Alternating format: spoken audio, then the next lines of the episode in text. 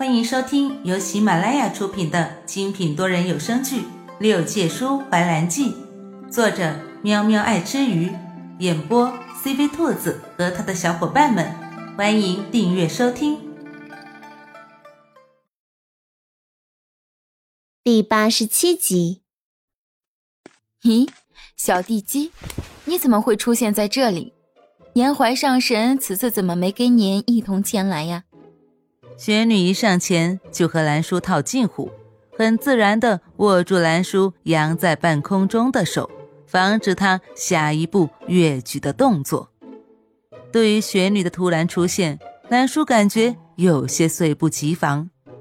他的第一反应不是因为雪女出现打断他下一步的发挥而不高兴，也不是因为被人发现而感到尴尬，而是担心。雪女有没有看见他刚刚的举止？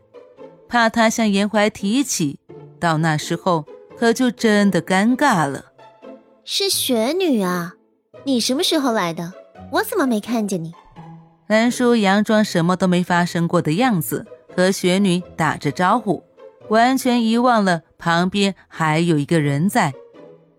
雪女看兰叔的神态，表现出一副我什么都懂的模样。笑道：“我方才感觉到我昆仑虚后山禁地设下的封印有异动，就匆匆的赶过来了。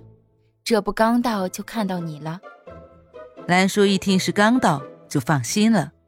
随后又听及此处乃昆仑虚禁地，他又向雪女拱了拱手，道歉道：“兰叔不知此处是昆仑虚的禁地，方才因救人心切，擅闯了进去。”还望雪女不要怪罪。兰叔将怀中孩子袒露出来，雪女这才注意到。这下她终于明白，为什么刚才见兰叔的时候感觉怪怪的，竟然是因为一个孩子。只是，这孩子这般大了，不会是他和这和尚的私生子吧？若真是如此，那颜怀上神该怎么办？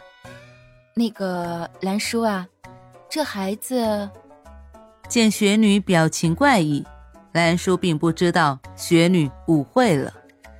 这孩子被魔教中人放置崖下的寒冰洞穴之中的，我一路追来才救下了这孩子，幸好来得及时，否则我怕是要后悔一辈子。雪女闻言，见其不言及重点，委实有些着急。我是说，这孩子是谁的？这是我一个朋友的，他临终前嘱咐我一定要帮他照顾好这孩子。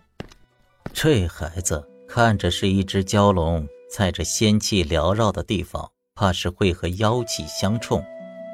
李基，还是将这孩子送去一个安全的地方吧。一直被忽视的美和尚不满被无视，在兰叔和雪女聊得开心的时候，插进了一句话来。终于换回了存在感。兰叔看了眼怀中的孩子，果然如和尚所言，这只小蛟龙气息微弱，丝毫不见好转之势。估摸着，也许正是因为体内妖气和这昆仑虚的仙气相冲，才会如此。兰叔担忧道：“你说的不错，但是他在这世间已经没有亲人了，我又该将他送去哪里？”这孩子这么小，又没有自保的本事，若是再遇见什么危险，又该怎么办？况且他答应颜香一定会照顾好他的孩子，现在怎么能做到不管不顾呢？玄女也着实犯难，这昆仑山怕是收留不了这小蛟龙，但是她把主意打到这和尚的身上。这位大师，不知您来自何处啊？和尚捏着佛珠，对雪女合手。贫僧来自瑶山。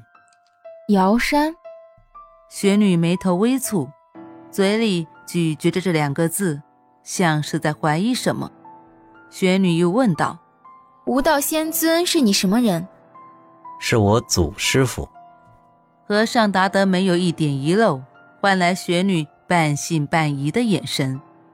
倒是什么都不清楚的兰叔站在一旁干瞪眼。你们俩在说什么呢？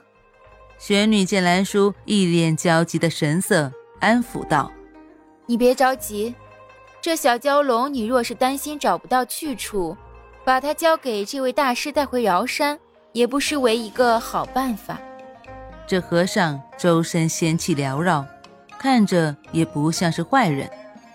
即便他不是瑶山的和尚，这小蛟龙跟着他也不会有什么损失。兰叔一听，原本暗淡的眸子“咣”的一下就亮了。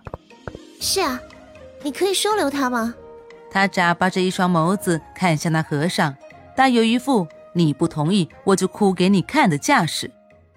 那和尚知道是被这两个人摆了一道，却也认了。